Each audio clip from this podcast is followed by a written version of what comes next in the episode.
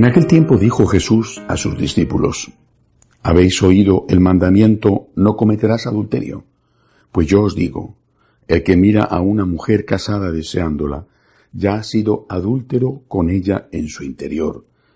Si tu ojo derecho te hace caer, sácatelo y tíralo. Más te vale perder un miembro que ser echado entero en el abismo. Si tu mano derecha te hace caer, córtatela y tírala, porque más te vale perder un miembro que ir a parar entero al abismo.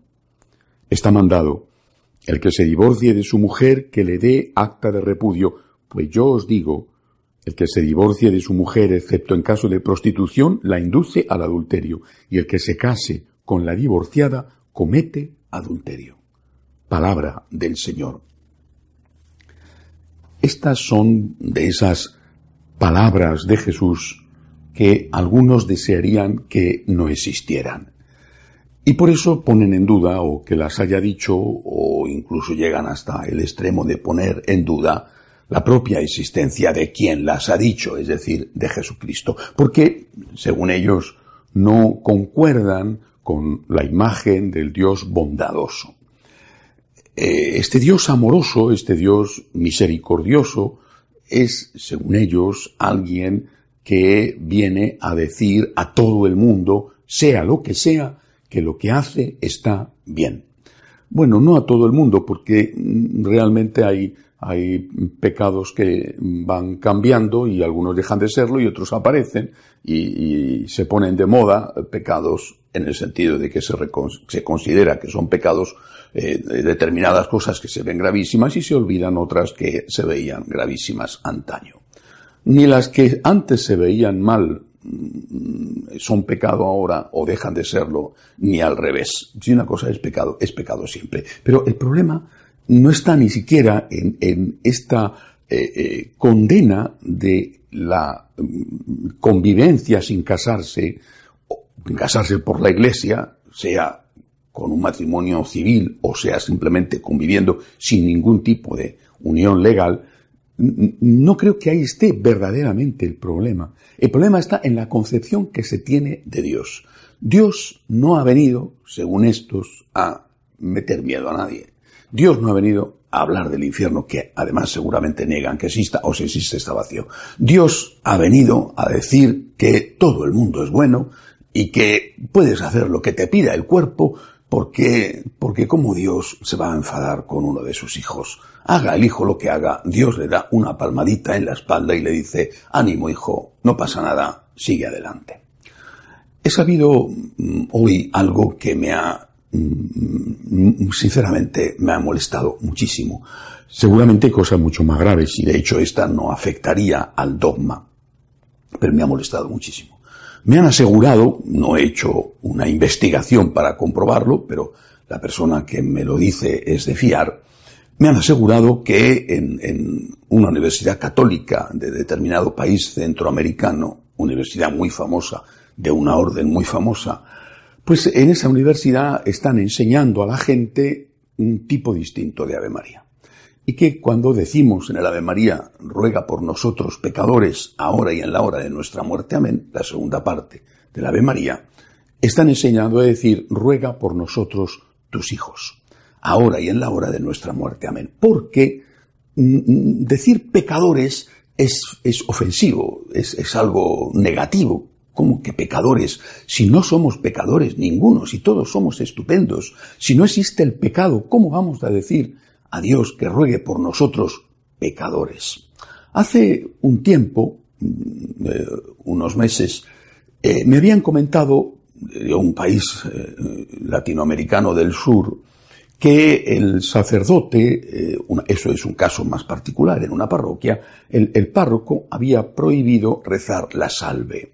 Porque en la salve, eh, decía ese sacerdote, se decían cosas muy tétricas, eh, de una religiosidad, según él, antigua, preconciliar, que no valía, que hoy en día estaba en contra del espíritu, de lo que él consideraba el espíritu del concilio y de la nueva iglesia, porque en la salve se dice que eh, estamos en un valle de lágrimas y que la vida no es un valle de lágrimas, claro. No sé cómo será la vida para aquel sacerdote, porque si se lo preguntan a los venezolanos, le dirían que no es que sea un valle de lágrimas, sino que es un océano inmenso de lágrimas por lo menos a la mayoría de los venezolanos. Eh, pero, repito, el fondo de la cuestión con las parejas convivientes no casadas por la Iglesia o con cualquier cosa es que hemos decidido, han decidido acabar con el concepto de pecado. Es que el fondo de la cuestión, nada es pecado. Y hablar de pecado suena mal. Hablar de pecado está mal visto. Hablar de pecado mm, es contrario, según ellos, a lo que Cristo ha venido a hacer. Tenemos o tienen un gravísimo problema, porque claro, si no hay pecado, y no se debe de hablar de pecado, y no debemos decir que Dios perdone a los pecadores, a los que sea, eh, y todos lo somos. Si no debemos decir eso, entonces, eh, pues entonces vamos a empezar a enumerar, por ejemplo, los eh, que han abusado de niños, esos no son pecadores, digo yo, si no existe el pecado, o no podrán rezar al Ave María, no lo sé.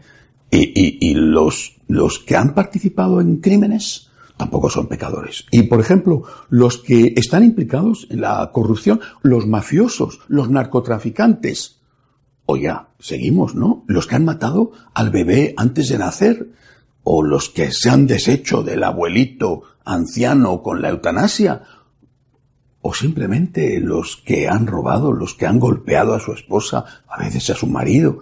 No es pecado, nada es pecado. Aquí no hay nada que sea pecado. Y entonces Jesucristo ¿A qué ha venido? A darse un paseo, un paseo turístico por esta, este planeta eh, diminuto y, extraordinario, un rincón de sus confines galácticos. Cristo ha venido mm, a, a hacerse hombre porque, mira, esta experiencia no la había vivido nunca. Si no existe el pecado y si ya no podemos decir, perdóname Señor que soy un pecador, si no podemos decir eso, porque incluso da una imagen equivocada de Dios, no podremos decir que Cristo es el redentor del mundo y que Cristo es el que nos ha salvado de nuestros pecados y que Cristo es el que ha derramado su sangre para el perdón de los pecados. Tendremos que cambiar, por supuesto, también la Santa Misa, como vamos a empezar diciendo yo confieso que he pecado mucho. Todo eso hay que suprimirlo. Resulta interesante y desde luego sería para reír si no fuera para llorar los extremos hasta donde están llegando estos de la nueva iglesia. Somos pecadores.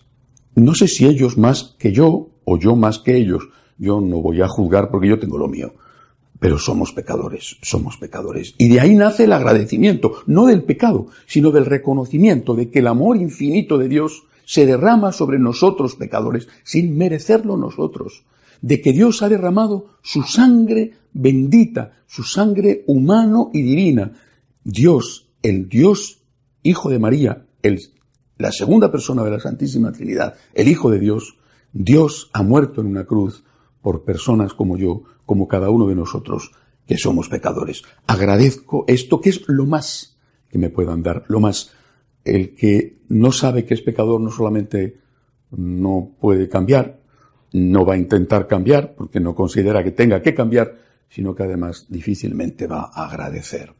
Por lo tanto, difícilmente va a luchar por hacer de su vida una Eucaristía, una acción de gracias. Soy un pecador.